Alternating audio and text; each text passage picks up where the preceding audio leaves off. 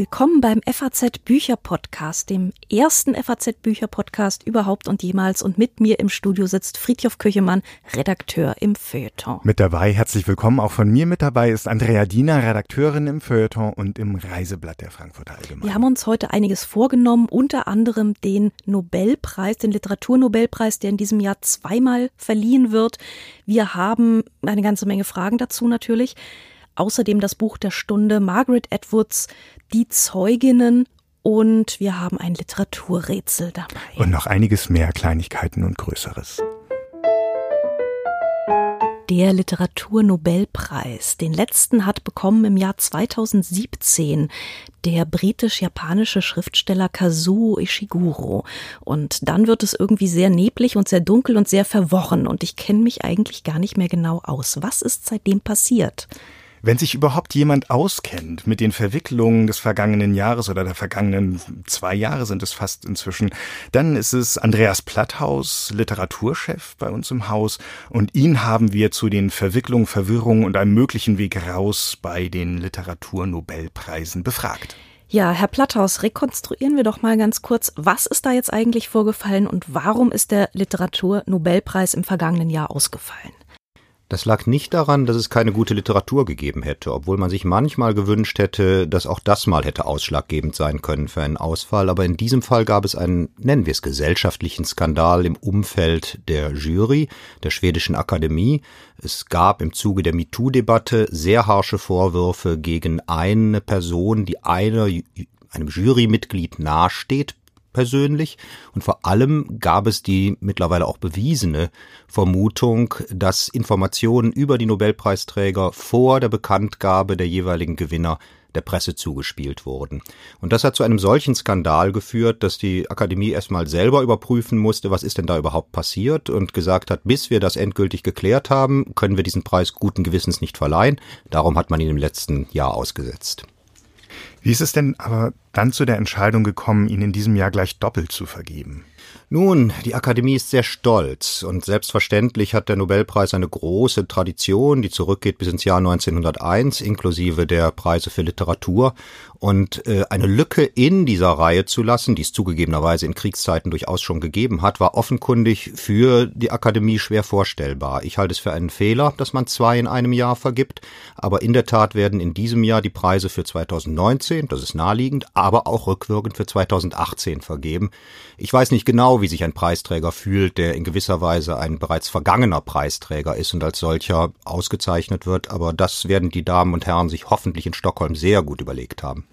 Es gab ja eine unabhängige äh, Initiative, die sich die Neue Akademie nannte und die hat eine alternative Preisträgerin auch benannt. Marie Secondé hieß sie, eine äh, französisch-karibische äh, Schriftstellerin.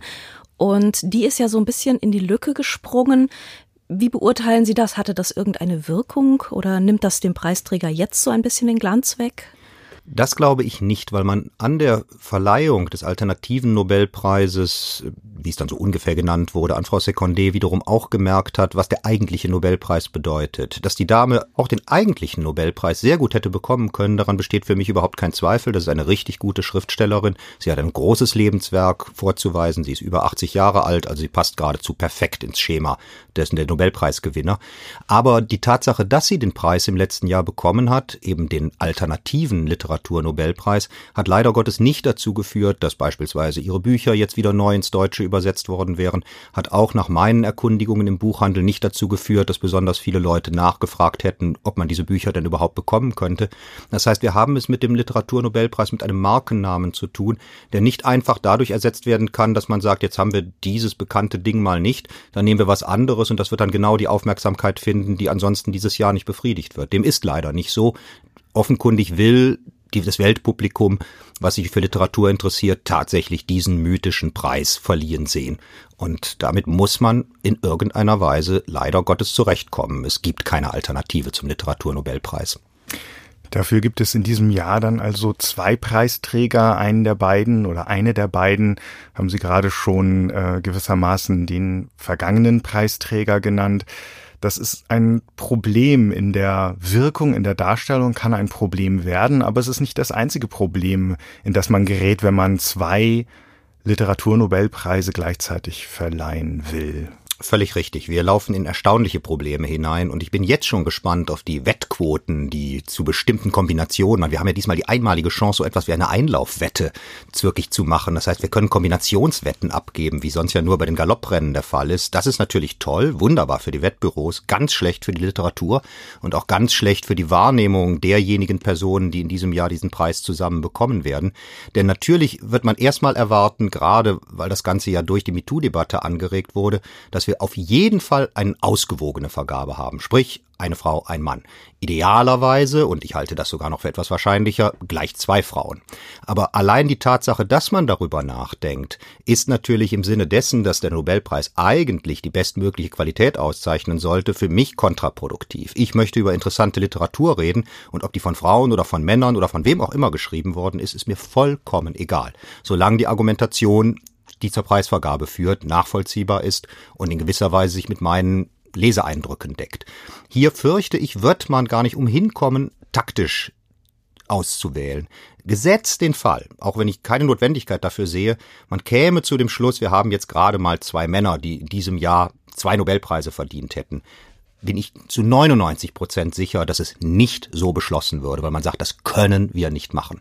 Es gibt mehr als genug exzellente Schriftstellerinnen, so gesehen wird das Problem nicht so groß sein. Es gibt mehr als genug, die mal ausgezeichnet gehörten. Aber die Tatsache, dass wir genau darüber spekulieren, zeigt leider Gottes, dass es längst nicht mehr um Qualität alleine geht beim Literaturnobelpreis, sondern in gewisser Weise um Dinge, die man fast mit Quote bezeichnen kann. Natürlich auch in landsmannschaftlicher Zuordnung. Es wäre beispielsweise genauso desaströs in meinen Augen für die öffentliche Wirkung, wenn man jetzt zwei Vertreter der westlichen Literatur auszeichnen würde. Darum vermute ich sehr stark, dass zumindest einer der beiden Preisträger aus einem der Kontinente kommt, die bisher noch nicht so intensiv bedacht worden sind, also Afrika, Südamerika, Asien oder Ozeanien. Ozeanien ist aber auch schon wieder schlecht. Das sind meistens Weiße, die da schreiben. Also dementsprechend, da werden wir einiges an Überlegungen hinter den Kulissen vermuten dürfen. Und dementsprechend muss ich zugeben, finde ich, haben die Leute sich das dieses Jahr so schwer wie irgend möglich gemacht. Wenn sie nicht damit argumentieren, wir haben wenigstens die Chance, zwei Sachen zu vergeben und damit können wir noch mehr Erwartungen befriedigen. Aber es scheint mir trotzdem kontraproduktiv. Auch bei den Genres wird man ja eine Parität erwarten oder mit einer Parität oder zumindest Paritätsüberlegungen rechnen müssen. Ist vorstellbar, dass zwei Romanschriftsteller ausgezeichnet werden oder wäre mindestens ein Dramatiker oder ein Lyriker oder sowas dabei? Dramatiker sind sowieso schlecht weggekommen. Allzu viele hatten wir davon gar nicht. Und äh, dementsprechend, Jon Fosse wird seit vielen, vielen Jahren sehr, sehr hoch gehandelt. Und wenn wir nach der Buchmesse gingen, Gastland Norwegen, wäre natürlich überhaupt nichts Schöneres vorstellbar, als in diesem Jahr, eine Woche vor Beginn der Buchmesse, Jon Fosse, der sowieso hier sein wird, auszuzeichnen. Ein Traum. Aber so richtig rechne ich damit nicht. Der Mann hat Pech. Er ist weiß, er kommt aus, aus Europa, er ist ein Mann. Das heißt, seine Chancen sind wirklich schon sehr gering. Also zumindest geringer, als wenn er farbig wäre, eine Frau und vielleicht glücklicherweise aus Ozeanien. Wie dem auch sei, ich glaube nicht, dass man auf die Genres besonders gehen wird. Wenn man es täte, wäre es so unglaublich schön, wenn man mal über den Schatten springen würde und auch mal so etwas wie Jugendliteratur ins Auge fassen würde. Denn da gibt es ja nun auch unglaublich tolle Dinge, die weltweit extrem intensiv gelesen werden und zumindest finde ich mit in die Erörterung hineingehören. Lyrik ist immer eine sehr gute Chance und es würde mich sehr freuen, wenn es so wäre, aber ich glaube, wenn das auch noch Berücksichtigung fände, haben wir jetzt hier einen Erzähler und eine Lyrikerin oder welche Kombination auch immer, dann wird es so unendlich komplex. Aber vielleicht ist das wirklich die große Chance für unsere Wettangebote. Vielleicht müssen wir auf genau diese komplette Diversität der Genres, der Herkünfte, der Geschlechter und wahrscheinlich fallen mir noch zwei, drei andere Dinge ein, die man nennen könnte, setzen. Und dann haben wir den fast schon hundertprozentigen Tipp und müssen eigentlich nur noch die Namen dazu raussuchen.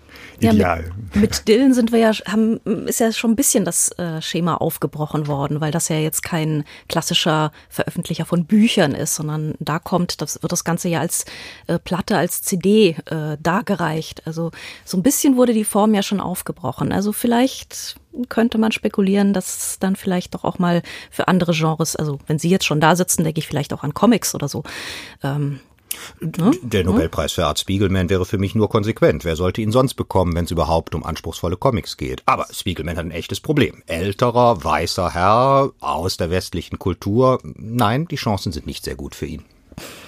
Ähm, bleibt die Frage, was ist denn jetzt mit der schwedischen Akademie? Hat die sich denn jetzt soweit wieder gefangen und hat sie diese ganzen äh, Schlamassel, die ja wirklich teilweise etwas unappetitlich waren, hinter sich lassen können? Geht das denn da jetzt so weiter oder wird sie da noch mit einem gewissen Ballast in den nächsten Jahren befrachtet sein? Das wird sie vermutlich sein. Und zwar deshalb, weil sie jetzt viel stärker unter Beobachtung steht, als das früher der Fall war. Die schwedische Akademie lebte in gewisser Weise auch von dem Mythos der Geheimhaltung. Und das ist eben zerstört worden durch das Ausplaudern einer Person, die gar nicht zur Akademie gehörte, aber eben mit jemand aus der Akademie liiert war und darum über Insiderwissen verfügte. Man wird also jetzt sehr, sehr genau hinschauen, wie entwickeln sich beispielsweise bestimmte Prognosen betreffs der Nobelpreisträger. Gibt es da vielleicht tatsächlich, wie es offenkundig jahrelang der Fall war, tatsächlich so etwas wie durchgesickertes Wissen? Und natürlich wird man jede Entscheidung wieder ganz skeptisch betrachten und sie entweder wahlweise sagen, ja, wie peinlich, die brechen ja mit allen Traditionen oder, oh Gott, wie unmöglich, die setzen ja einfach nur fort, was immer schon da gewesen ist. In gewisser Weise ist ein Teufel Teufelskreis. Wenn man einmal so ins Gerede gekommen ist, wie es der schwedischen Akademie passiert ist, dann wird man eine sehr, sehr lange Zeit brauchen, um wieder sich auf das kaprizieren zu können, was die eigentliche Aufgabe ist, nämlich die Würdigung herausragender Literatur aus allen Ecken dieser Welt. Ein wunderbarer Anspruch. Und leider Gottes einer, der im Moment begraben ist unter all dem, was uns ansonsten an dieser Akademie interessiert. Nur das ist natürlich nicht wirklich interessant. Interessant ist das, was dort ausgezeichnet wird. Das sind fantastische Gegenstände und ich hoffe sehr, dass wir da in absehbarer Zeit hinkommen. Aber ich erwarte nicht, dass das in den nächsten fünf Jahren passiert. Ist es tatsächlich nur die Zeit, die diese Wunde wieder heilen kann, oder gibt es auch einen, gäbe es einen Weg raus für die Akademie ähm, von grundsätzlicher Erneuerung zu Umbenennung zu ähm, einer Reihe interessanter, ähm, stabiler, äh, allseits geschätzter Entscheidungen. Was, wie wäre der ideale Weg? Der ideale Weg wäre der letzte, den Sie nennen, äh, allgemein akzeptierte Entscheidungen. Nun wird es die selbstverständlich nicht geben, denn äh, die, die Geschmäcker sind so verschieden, wie man sich nur vorstellen kann. Menschen, die mir denkbar ideal schienen als Nobelpreisträger, müssen für andere Leute überhaupt nicht ideale Vorstellungen sein.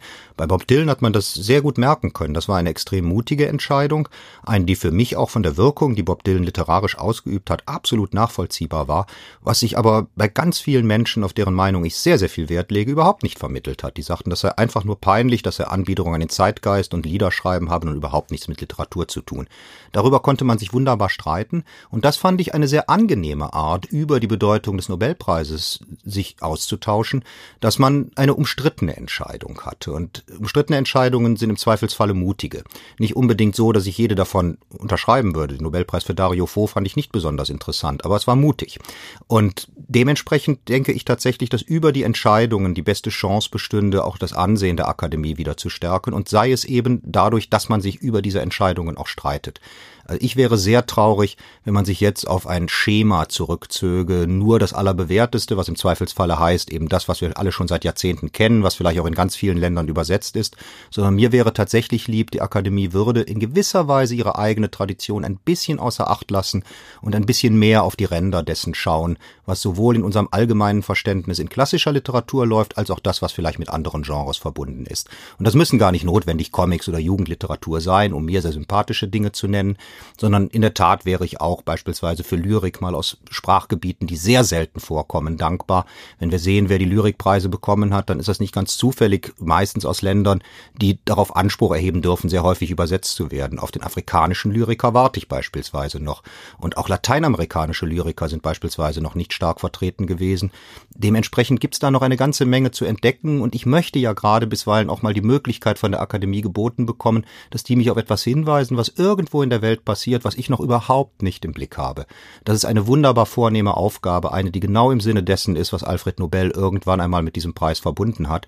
Und wenn man das etwas stärker machen würde, als es bisher der Fall war, dann glaube ich, muss man keine Angst, sowohl um Institutionen wie um Preis für die nächsten Jahrzehnte haben. Ich weiß nicht, ob es in der nächsten Folge unseres Podcasts zum Streit kommen wird, wenn wir dann äh, über gleich zwei Literaturnobelpreisträger sprechen können, aber ich freue mich schon heute darauf. Vielen Dank, Andreas Platthaus, Literaturchef der Frankfurter Allgemeinen Zeitung. Ich kann nicht anders als schreiben, glaube ich. Ähm, das ist wie eine Art Grundbedürfnis. Das ist wie atmen, trinken, essen müssen. Und das ist manchmal auch echt ein Problem. Warum schreiben Sie? Das ist eine Frage, die Schriftsteller bestimmt oft hören und trotzdem oft wirklich interessant beantworten können. Hier hat es Christiane Neudecker getan, Schriftstellerin, Regisseurin, Kickboxerin, als erste in unserer Reihe drei Fragen, die wir als regelmäßiges kleines Intermezzo in unserem Podcast geplant haben. Ein paar Romane hat Christiane Neudecker bereits vorgelegt, Erzählungsbände, Libretti, eine Novelle, Sommernovelle, die 2015 ein Bestseller war, also von vielen Leuten gekauft und hoffentlich auch gelesen wurde. Wie viele Menschen das eigene Buch lesen, haben Autoren natürlich nicht in der Hand, aber wer es als erstes liest, das schon. Das ist nicht ganz unwichtig und ebenfalls eine Frage wert. Der allererste Leser bin absurderweise ich selbst und der ist furchtbar kritisch. Es ist der schlimmste, kritischste Leser, den man sich vorstellen kann. Ähm, der lässt nichts durchgehen. Und danach gibt es dann noch ein, zwei andere erste Leser, die sind dann lustigerweise milder als ich. Im August ist Christiane Neudeckers jüngster Roman erschienen, Der Gott der Stadt, in dem der Tod des Dichters Georg Heim am 16. Januar 1912 mit einem anderen Todesfall am selben Tag verbunden wird, 80 Jahre später auf der Probebühne einer Schauspielschule im Nachwende-Berlin. Wir fragen Autoren gerne, ob sie ein Gedicht auswendig können, und selten war die Frage so naheliegend wie bei diesem Stoff. Das Absurde ist, ich müsste jetzt antworten, ich kann ein Gedicht aufsagen und ich müsste jetzt aus der Pistole geschossen der Gott der Stadt von Georg Heim aufsagen können. Auf einem Häuserblocke sitzt er breit. Aber ich habe irgendwann gemerkt beim Schreiben, ähm, ich möchte dieses Gedicht vergessen. Ich möchte irgendwie seine Essenz behalten und sie einfließen lassen in dieses neue Buch und ähm, Deswegen habe ich es verdrängt und anscheinend habe ich damit auch alle anderen Gedichte verdrängt, die ich jemals auswendig konnte. Margaret Atwoods Die Zeuginnen.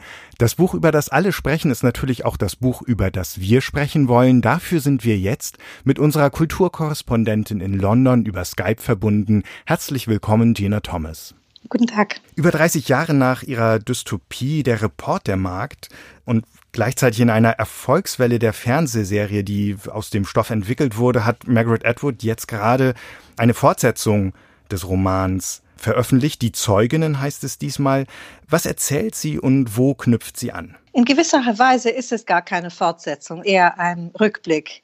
Sie knüpft 15 Jahre nach dem Ende von dem Report der Markt an, der ja im Ungewissen endet. Man weiß nicht, ob die Markt entkommt oder nicht. Und sie setzt eigentlich die Geschichte der Markt nicht fort, sondern die Geschichte ihrer beiden Töchter. Und sie erzählt durch die beiden Töchter und eine dieser euphemistisch genannten Tantinnen, die die Aufseherinnen sind in Gilead und für diese, die religiöse Erziehung dort sorgen und für Disziplin und für die ganze Frauenpolitik äh, sorgen. Durch diese Tante äh, erzählt sie mehr über, wie es zur Entstehung des Staates Gilead gekommen ist und wie er untergegangen ist. Vielleicht müssen wir gerade noch mal rekapitulieren. Markt, Tanten, Gilead, Frauenpolitik, Staat, in was für eine Szene, in was für eine politische Konstellation, in was für eine Welt wirft uns, führt uns Margaret Atwood? Also der Staat Gilead ist in den Vereinigten Staaten entstanden. Es ist ein theokratischer, puritanischer Staat der eingerichtet wurde, nachdem angeblich durch islamische Fundamentalisten die amerikanische Regierung komplett ausgelöscht wurde bei einem Attentat. Ob das wirklich islamische Fundamentalisten waren oder nicht, man weiß nicht, ob das die Propaganda von diesen Söhnen Jakobs sind, diesen religiösen Eiferern, die einen Staat errichten, in dem Frauen überhaupt keine Rechte haben.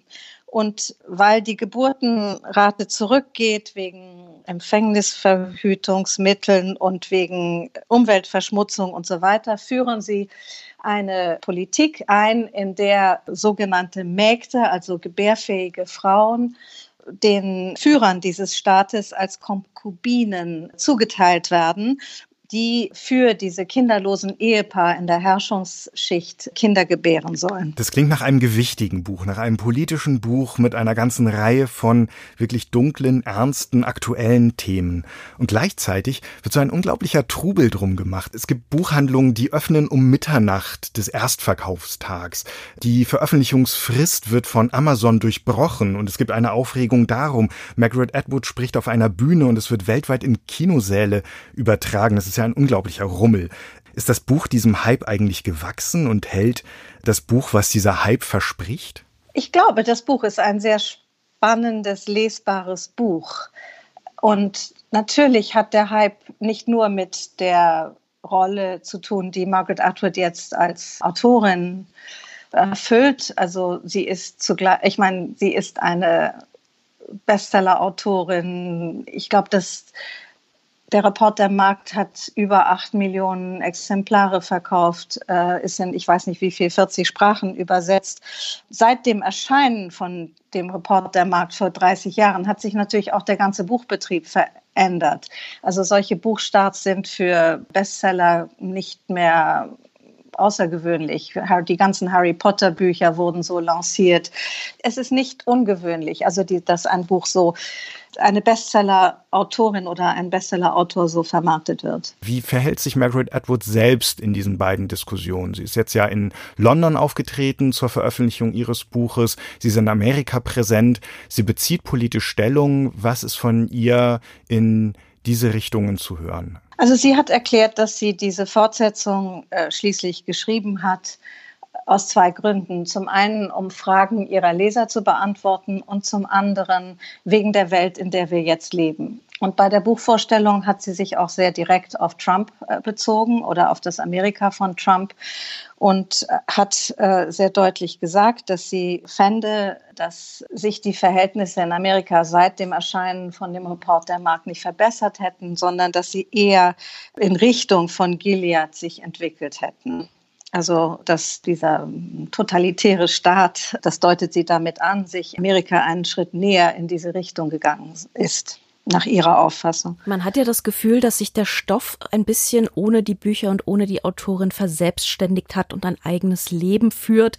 Jetzt gibt es allerdings auch zum Beispiel Partys. Äh, das ist in letzter Zeit jetzt gerade durchgedrungen, eine Motto-Party äh, höherer Gesellschaftsschichten. Und die weiblichen Gäste haben sich als Märkte wie in dieser Serie äh, gekleidet. Legt es denn der Stoff nahe oder ist das wirklich so eine, könnte schon fast sagen, Pervertierung dieses Stoffes? Das ist eine totale Pervertierung und es ist bizarr und frivol. Und ich glaube, das ist gemacht worden von Leuten, die einfach den Roman nicht gelesen haben. Also das ist ein Society-Prominente, so Fernsehprominente in Amerika gewesen, die diese Party ausgerichtet hat.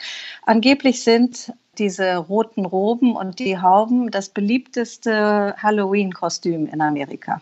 Aber zu Ihrer Frage mit den englischen Parallelen, also darauf ist nicht sehr viel äh, Bezug genommen worden, aber Margaret Atwood schildert in die Zeuginnen, wie eine Diktatur auf ganz unmerkliche Weise entstehen kann, indem die Leute einfach weiterleben, sich nicht bewusst sind, wie allmählich ihre Rechte verschwinden und plötzlich eines Tages ist ihre Freiheit weg. Also in England sind jetzt im Zusammenhang mit der Brexit-Krise Parallelen zur Weimarer Republik gezogen worden. Ein Historiker hat von dem Reichstagsbrandmoment gesprochen und meinte damit die Verordnungen, die danach erlassen wurden und meint, dass das jetzt in England nicht völlig gleich sei, aber dass da eben Parallelen seien. Ich glaube, das ist sehr überzogen. Also insofern haben die Prozesse, die Margaret Atwood beschreibt in dem Roman, eine gewisse ja, Aktualität auch in England. Das ist ja faszinierend, dass dieses Buch oder dieser Stoff, diese Welt vor 30 oder sind ja 34 oder 35 Jahre eigentlich vor dieser Zeit einen Nerv getroffen hat und dass es heute wieder so ist. Wenn Sie sich zurückerinnern, wie haben Sie damals das erste Buch den Reportermarkt gelesen und wie haben Sie die Zeuginnen heute 2019 gelesen? Ich finde, dass Margaret Atwood hat ja immer bestritten, dass dieses Buch ein feministisches Buch ist. Und sie schildert auch Frauen, die überhaupt nicht Heldinnen sind. Also das sind sehr differenzierte Charakterporträts, die sie zeichnet. Und wenn es eine Parabel ist, dann ist es mehr über, wie sich Menschen in einer Diktatur verhalten. Äh, natürlich ist diese ganze Frage, wem gehört der Körper, als es Frauen entmündigt sind, werden und so weiter, wahnsinnig wichtig für beide Bücher. Aber noch interessanter finde ich die Frage, wie verhalten sich Menschen in einer Diktatur? Welche Kompromisse schließen sie in einem Gewaltregime, wo sie, wo sie ständig und überwacht werden? Ist man dann ein Held oder und lässt man sich unterdrücken. Man hat ja nicht immer die Freiheit. Es gibt ja auch Widerstand in Gilead. Es wird Widerstand geleistet. All diese äh, Fragen, die ewige Fragen sind, die gar nicht aktuell sind, sondern in der Menschheit immer wieder kommen, stellt Margaret Atwood mit diesem Buch. Herzliche Grüße nach London. Vielen Dank, Frau Thomas. Danke. Wir haben uns gedacht, es gibt so Bücher, die kommen bei uns in den Rezensionen eigentlich gar nicht vor. Und diese Bücher werden aber viel verkauft und sie werden draußen auch sehr, äh, draußen nennen wir ja immer so äh, das, was in den Buchhandlungen und den Bestsellerlisten passiert. Dort werden sie sehr viel gelesen, sehr rezipiert, Menschen reden darüber und jetzt wollen wir auch mal über diese Art von Bücher reden, die bei uns immer so stiefmütterlich behandelt werden. Und wir haben uns gedacht, wir suchen uns in jedem Monat ein Buch aus und einen Redakteur, eine Redakteurin, die damit zwangsbeglückt wird und den Anfang macht bei uns Melanie Mühl. Und den Anfang macht bei uns das Buch Auszeit im Café am Rande der Welt von John Strelecki, gerade frisch erschienen. Jetzt kommt natürlich meine Frage dazu. Wie seid ihr auf das Buch gekommen und wie ausgerechnet auf mich? Diese Reihe Café am Rande der Welt hat jetzt mit Auszeit am Café, im Café am Rande der Welt ähm, das dritte Buch, die dritte Folge erfahren. Ähm, ist auch gleich wieder ganz oben eingestiegen. Ähm, es scheint vielen Leuten viel zu bedeuten, ähm, es scheint einen Klang zu treffen, einen Nerv zu treffen. Und wir wollten genauer wissen, welchen denn, was denn. Ähm, und du beschäftigst dich im Feuilleton der FAZ und in der Woche immer wieder mit Themen, die so im Bereich der Psychologie liegen, im Bereich dessen, dass äh, Leute ihren Platz in der Welt suchen, wie sie ihn finden. Deshalb erschien uns diese Paarung, das Buch und du, eigentlich ideal. Also ich habe ähm, erstaunlicherweise vielleicht, weil man betrachtet solche Bücher ja erstmal mit einem ähm, äh, gewissen, mit einer gewissen Zurückhaltung, weil, wie ihr ja schon gesagt habt, habt sie äh, bei uns eigentlich nicht so vorkommen und, und alles, was so Mainstream-Phänomene sind, ähm, da ist man vielleicht ein bisschen zurückhaltend. Was schade ist, denn ähm, ich habe dieses Buch gelesen und es ist natürlich ist es literarisch jetzt nicht aufregend geschrieben, es hat auch keinen großen philosophischen Tiefgang, aber es ist eine schöne kleine Geschichte. Und ich dachte, mich erzähl mal kurz für die, die äh, nicht wissen, worum es in diesem Buch geht, die Geschichte. Und zwar äh, der Protagonist und äh, Autor, auch John, äh, macht sich auf eine äh, Reise. Er besucht die Beerdigung seines geliebten Patenonkels und ähm, ist danach natürlich betrübt und äh, befindet sich auch, er ist jetzt gerade äh, hat die 50 überschritten, befindet sich in einer Lebenskrise und ähm, macht sich dann auf dem Rückweg, gerät er in ein stürmisches äh, Gewitter, strandet in einem äh, Autotunnel und trifft dort auf ein Mädchen Hannah. Und äh, die beiden, ähm, den beiden gelingt es gemeinsam, das Auto von John zu reparieren und äh, sie fahren gemeinsam weiter und stoßen auf dieses Café, das John ja schon kennt, für Hannah ganz Neues. Und in diesem Café, das ist eine Art magischer Ort, der überall auf der Welt sein kann, der kommt gewissermaßen aus dem Nichts.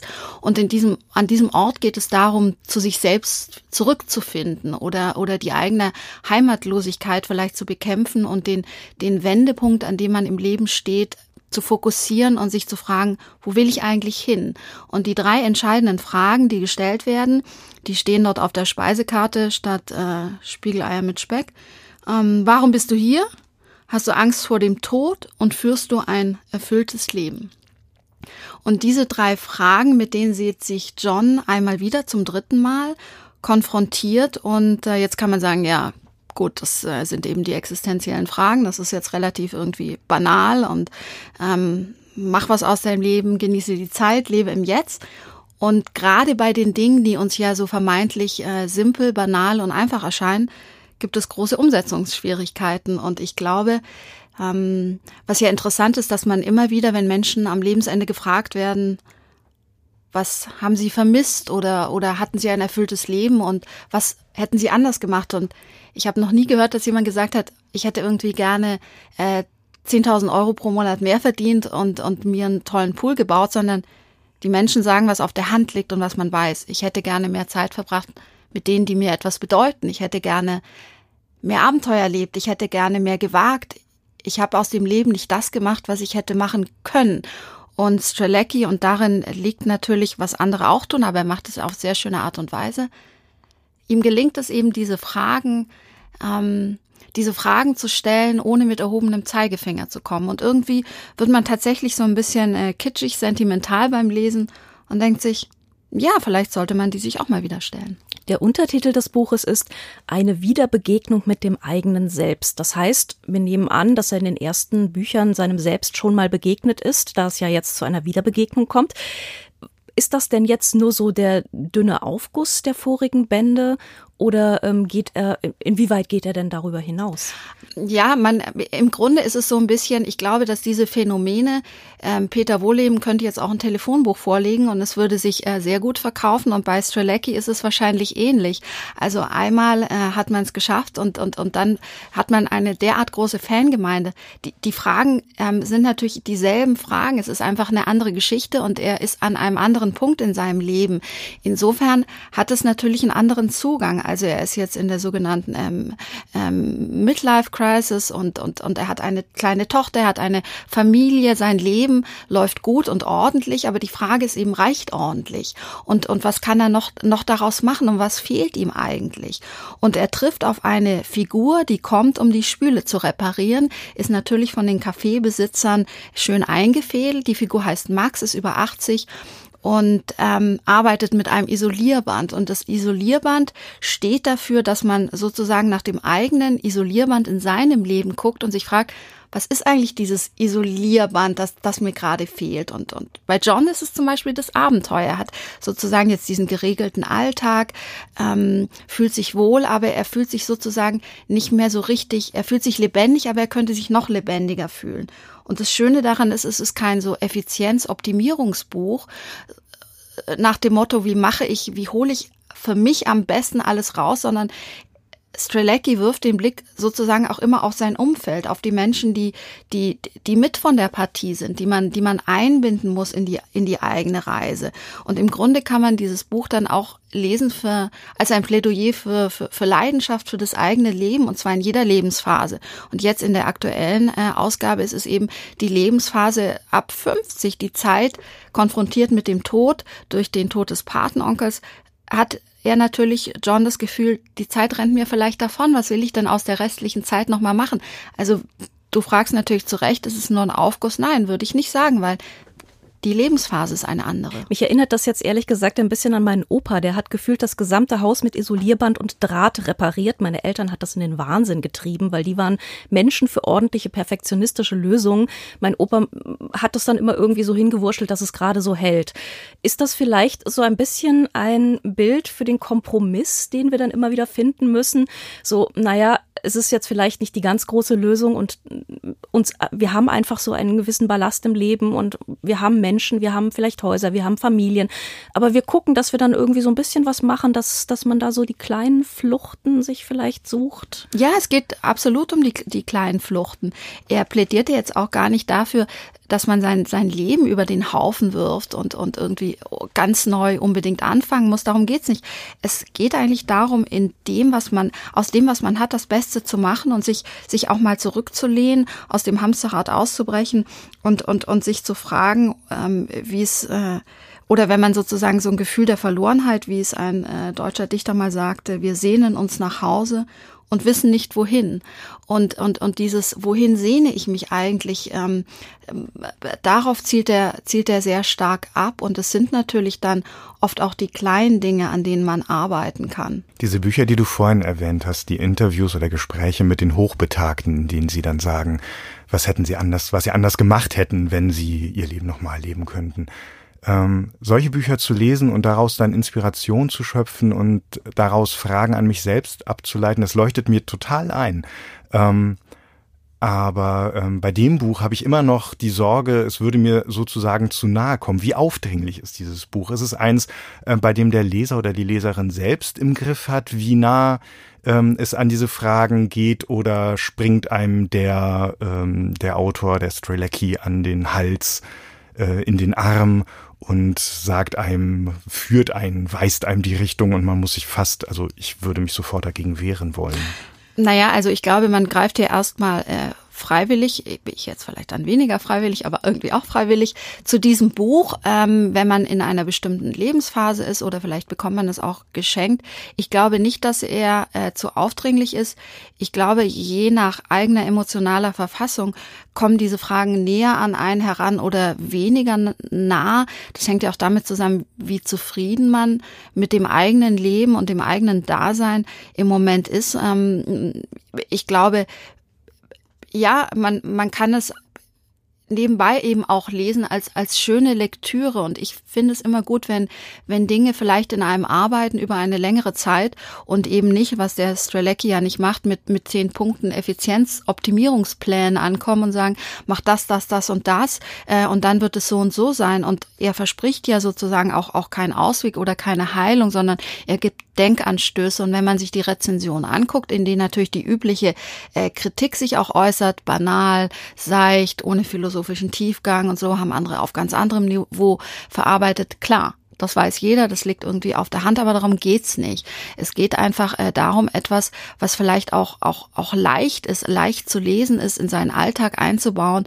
und, und das eben auch nicht als große Lebensaufgabe oder Lebenslektüre zu begreifen, sondern einfach äh, als als kleine Nebeninspiration. Und dafür finde ich, ähm, taugt es allemal. Und für wen ist dieses Buch geschrieben? Wem würdest du es vielleicht äh, schenken oder hinlegen oder sagen, hier lies mal? Ach, ich glaube, das ist, äh, man kann es sozusagen jetzt gar nicht nach Alter oder, oder Geschlechter ähm, aufteilen und sagen, das ist jetzt für ein.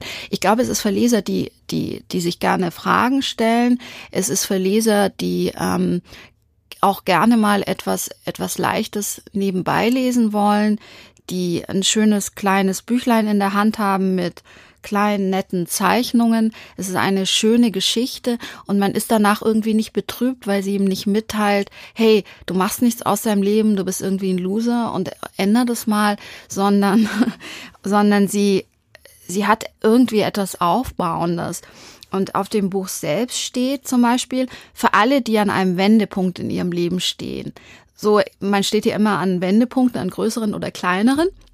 Und deshalb äh, denke ich, äh, je größer der Wendepunkt, ähm, desto sinnvoller oder vielleicht äh, unterhaltsamer die Lektüre. Sehr gut. Was wir vielleicht noch sagen sollten, ist, wie groß, wie dick, wie ja. umfangreich ist das Buch, wie lange beschäftigt man sich damit?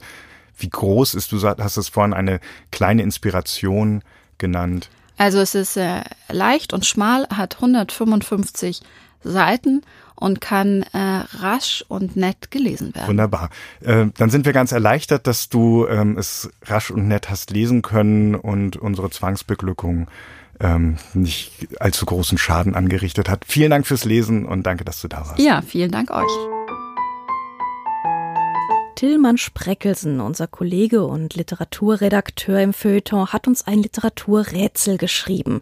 Und zwar hat er eine Figur genommen aus einem Werk, das man kennen kann, aber nicht unbedingt eine Figur, auf die man gleich als erstes kommt, wenn man an dieses Buch denkt. Aber man kann drauf kommen, wenn man der Figur dabei zuhört, wie sie ihre Geschichte aus ihrer Sicht schildert, auch wenn sie nicht wie ich als Vorleser ein Mann Ende 40 ist. Wann ich Verdacht geschöpft habe? Das kann ich nicht mehr sagen. Vielleicht war das, als mich im Feld die Nachricht erreichte, unsere Mutter sei plötzlich gestorben. Einfach so. Ging schlafen und wachte nicht mehr auf. Sie war nie krank gewesen, außer nach der Geburt des armen Würmchens. Und wie hat sich damals meine Schwester noch um das Kind gekümmert? Nacht für Nacht hat sie den Säugling behütet, bis er dann doch gestorben ist. So gut, so unschuldig, so selbstlos war sie damals. Wie hätte ich glauben sollen, dass nun ein anderer in ihrer Kammer liegt, heimlich, ehrlos? Ah, das ist zum Aus der Haut fahren.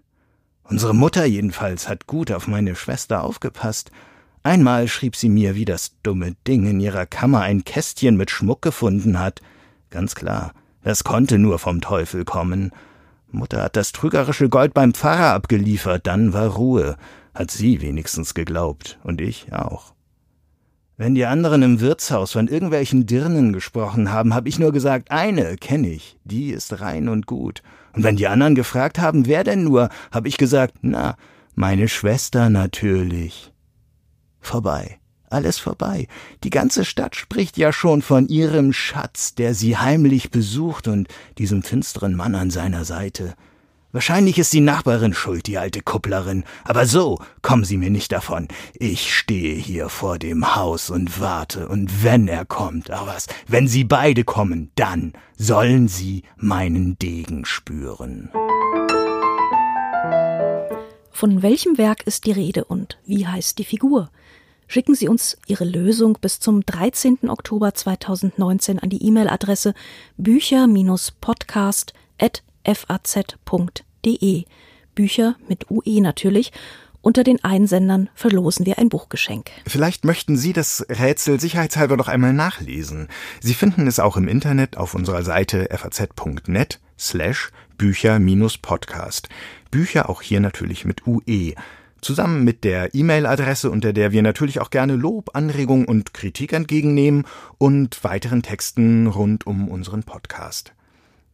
Worum es in der nächsten Folge geht, die wir für den Mittwoch, den 16. Oktober planen, das ist der erste Tag der Frankfurter Buchmesse, um die Messe natürlich und ihr Gastland Norwegen, um die beiden Nobelpreisträger, die am Donnerstag zuvor benannt worden sein werden, und um den deutschen Buchpreisträger oder die Trägerin, der oder die dann ganz frisch gekürt worden sein wird und sein oder ihr Buch. Hoffentlich sind Sie auch wieder dabei, liebe Leserinnen, lieber Leser, und wir freuen uns auf Sie. Bis dann.